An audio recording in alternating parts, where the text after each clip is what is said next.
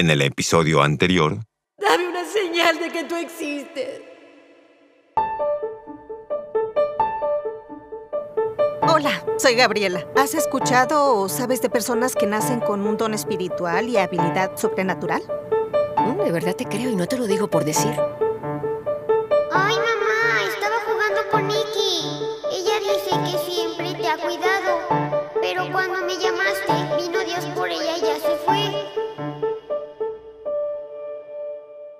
Me alarmó su contestación, ya que mi mamá murió cuando yo tenía nueve años. Y así le decían, Nikki.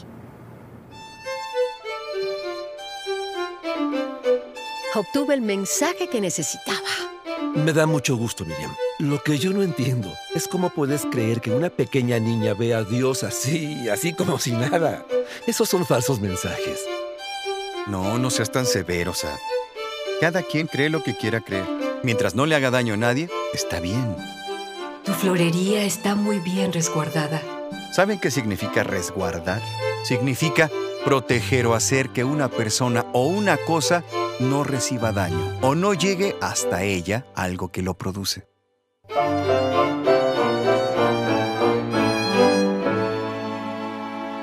y todo comienza desde el vientre materno.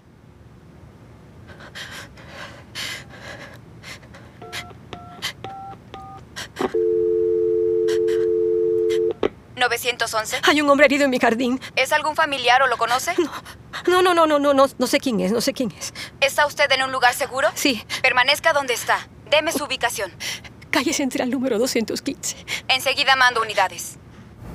A todas las unidades, tenemos un código verde en la 215 de la calle central. Enterado, 2052 en ruta.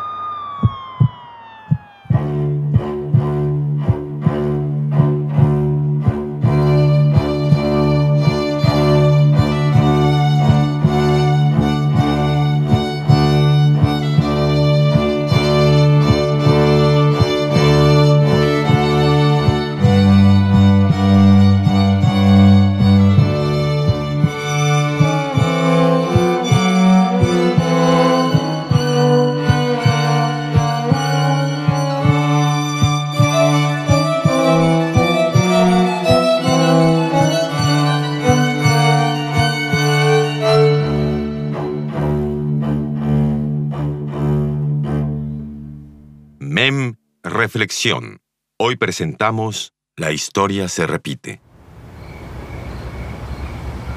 Horas antes, tras un soleado y productivo día de trabajo, Miriam se dirige a la reunión semanal con sus amigos. Llega puntual a casa de Ivo, llevando una hermosa canasta llena de exquisito pan de rigoletos. El padre Zadkiel y Pepe llegan detrás de ella y como si fueran niños, comienzan a chiflar y a cantar en la puerta del juez. Venimos rendidos desde Nazaret. Yo, soy, carpintero y mi nombre es Y no abre la puerta, ¿eh? ¡Y No abre! ¡Yo ya traigo la No piñata! así, Dios Vamos a- va aquí castigar, estamos, hijo. ábrenos la puerta. Anda, ven. ¡Ven! Aquí estamos todos, ven, por favor. ¿Qué les pasa? ¿Por qué tanto relajo?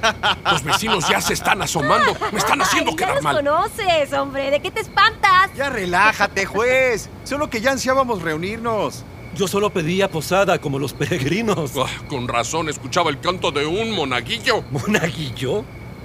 Tengo voz de hombre, no de niño. Ven, ven, ayúdame con la piñata, ven. Todos felices entran platicando entre sí y bajan las escaleras para toparse con Fara, que carga una charola con un exquisito dip de jocoque con miel y granada. Ay, qué relajitos se traen. Ay, de verdad que ansiaba nuestra reunión semanal, Fara. Es que ustedes son mi mejor terapia, ¿eh? No lo duden. Eso no lo duden nunca. Me da mucho gusto escuchar Ay, eso. me da gusto y como sé lo que les gusta, les preparé pasta frutti de mare, entre otras ricuras. Eso es de dioses, Farah. Pues no se diga más. Pasemos a la mesa. Gracias.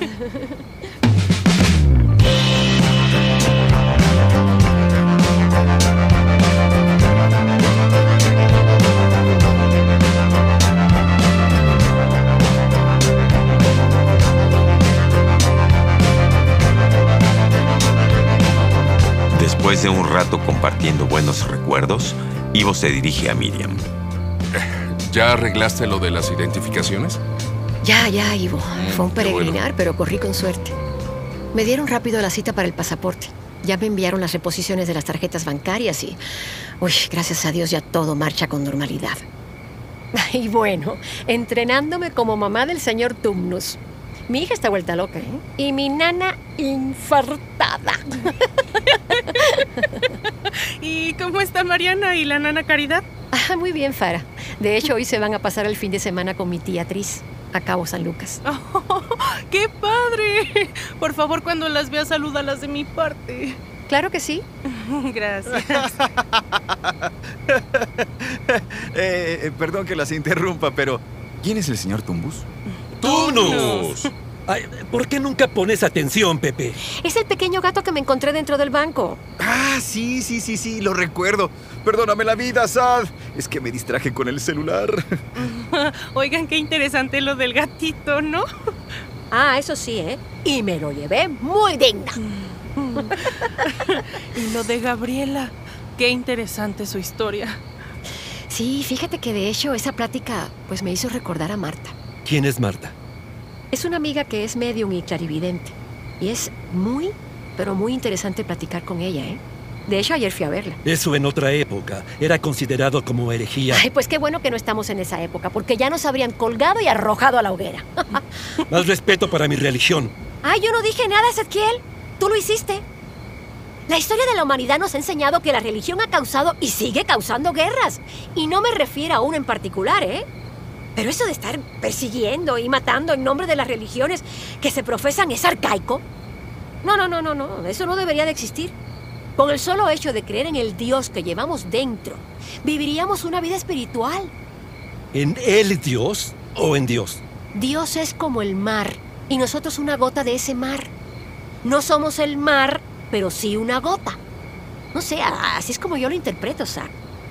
Dios es todo y nosotros una parte de ese todo. A eso es que me refiero, Saquiel.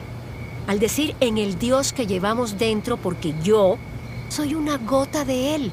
A ver, entonces, si estás tan en desacuerdo con la religión, ¿por qué acudes tanto a la iglesia? Porque ahí estás tú.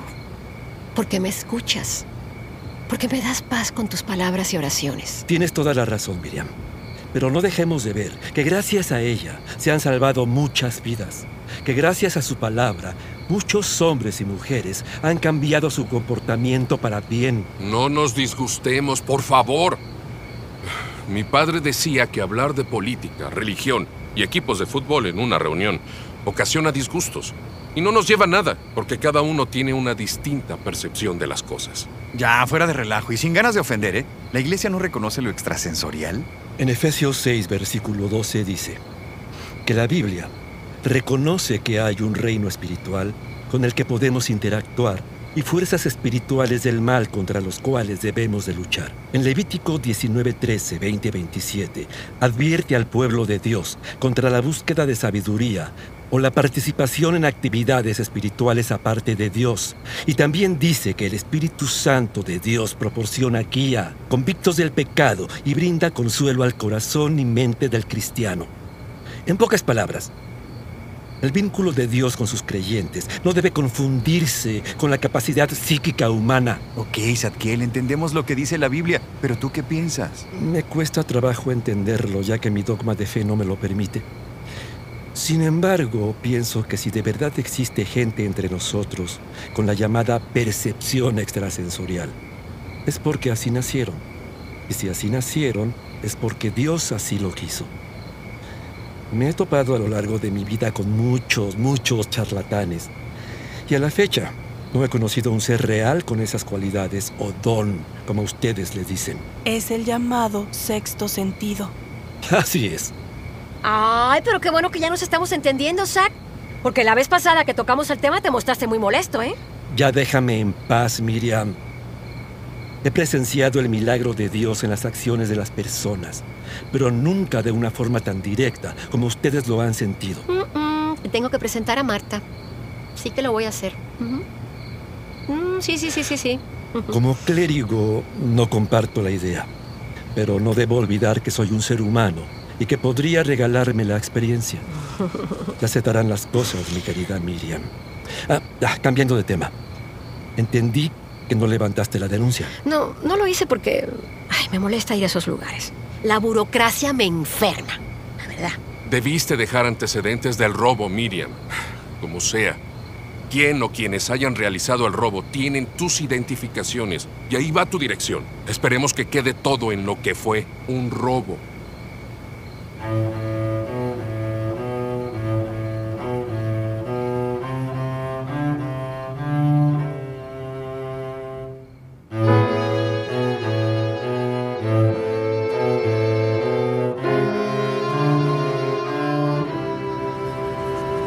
Horas más tarde, en las oficinas del Ministerio Público,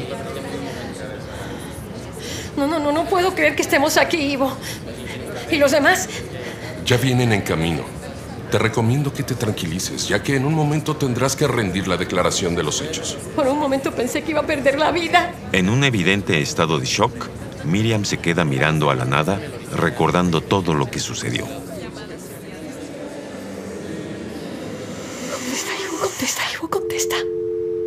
¿Qué pasó, Miriam? Alguien está en mi jardín, Ivo. ¿Puedes ver quién es? Es un hombre joven. Trae una sudadera blanca con capucha y no puedo ver más por la cámara. Ivo, Ivo está entrando de... Está tratando de entrar a la casa por la puerta de la cocina. Sacó un arma, Ivo, sacó un arma. ¿Dónde estás, Miriam? Estoy dentro del vestidor y me está temblando las manos que ni puedo meter las balas. ¿Estás armada? ¿Qué pistola tienes? Es el revólver que heredé de mi abuelo. No la uses. No creo que tengas permiso para usarla. ¿Pero qué quieres que haga? Tengo que defenderme, Ivo. Busca otra manera. Voy para allá. Miriam, presa del miedo, ignora la recomendación que le da Ivo. Sale corriendo de su vestidor hacia el balcón de su alcoba, levanta el brazo y acciona el gatillo. El disparo hace que el sensor de su camioneta accione la alarma, logrando asustar al joven ladrón que sale despavorido impactándose contra la puerta de cristal de la cocina, quedando malherido.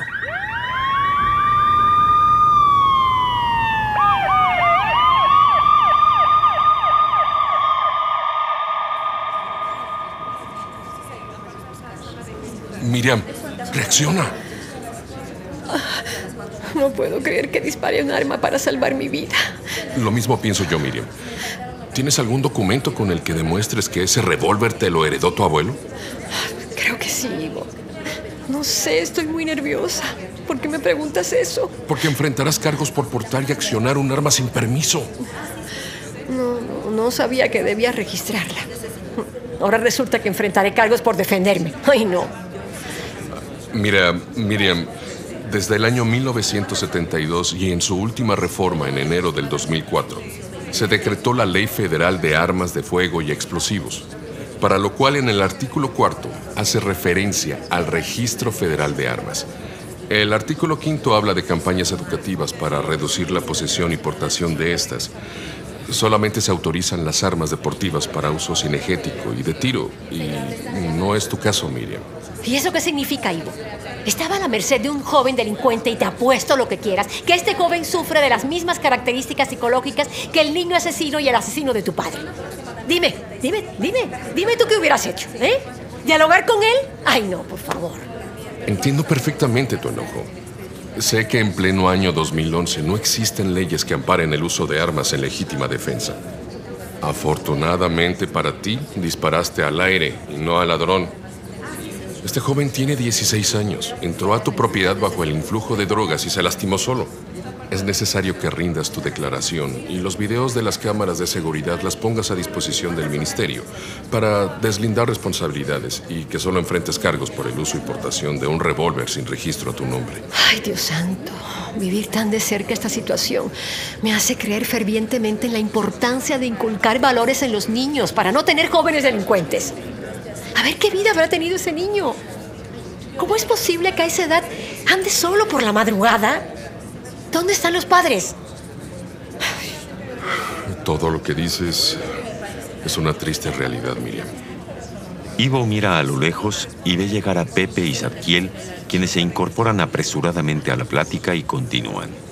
Y lo hemos platicado entre varios colegas. Los agresores por lo regular vienen de un entorno podrido. Y aunque el sistema judicial tiene un departamento de análisis conductual donde determinan la personalidad del agresor y su entorno... Que de nada eh, sirve si no se ataca desde la raíz. Ahí es donde entran los padres. ¿Dónde están? ¿Estás bien, amiga? Amigos, tenemos que hacer algo. Ya lo hemos platicado, pero nunca hemos aterrizado nada. Sí, efectivamente. ¿De qué sirve que al ladrón lo metan a la cárcel dejando a los padres fuera de esta situación? Estás en lo cierto, Sadkiel. Llevamos tiempo razonando sobre la falta de valores y no actuamos. Déjame analizar cómo podemos empezar este proyecto. Por lo pronto, necesito que Miriam busque algunos documentos para soportar los cargos que se le vienen encima. Vamos, Miriam. Sí, sí.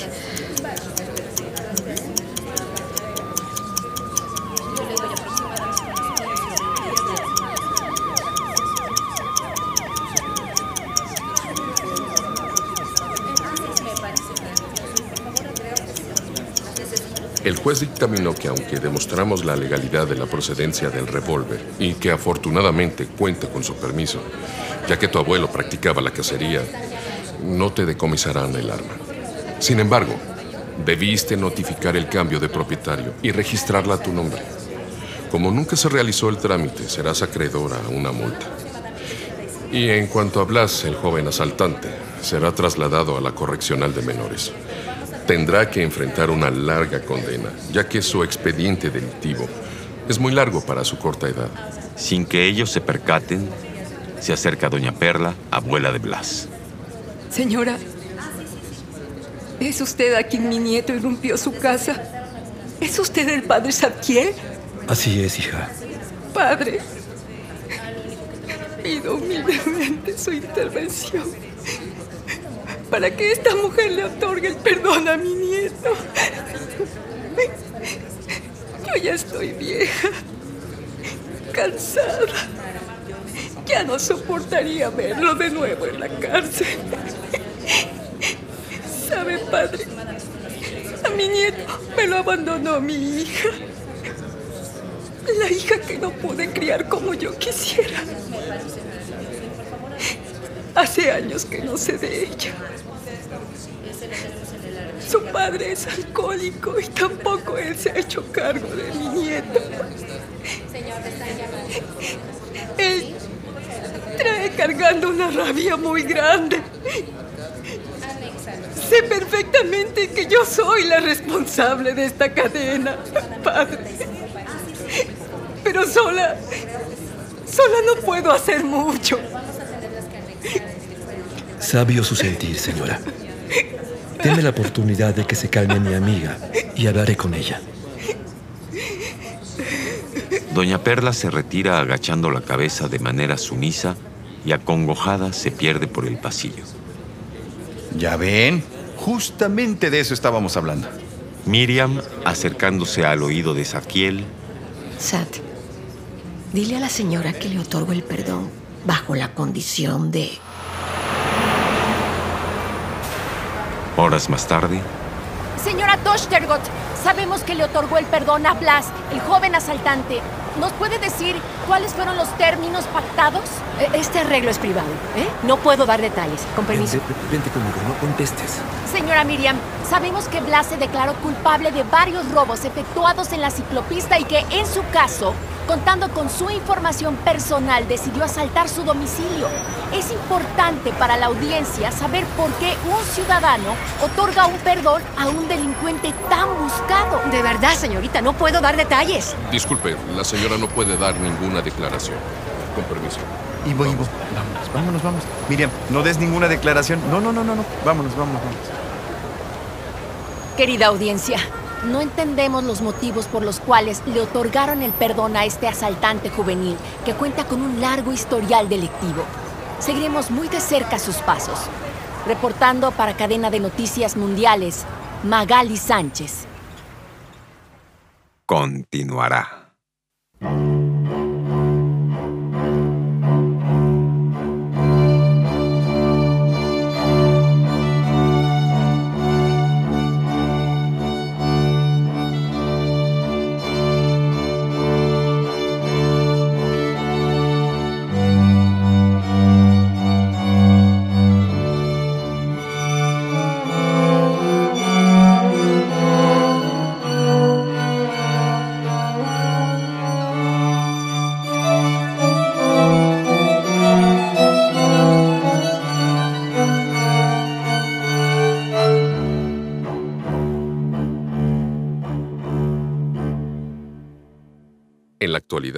Existe la ley en legítima defensa. Es importante consultar y asesorarse debidamente con profesionales sobre esta ley. Las armas no son juguetes.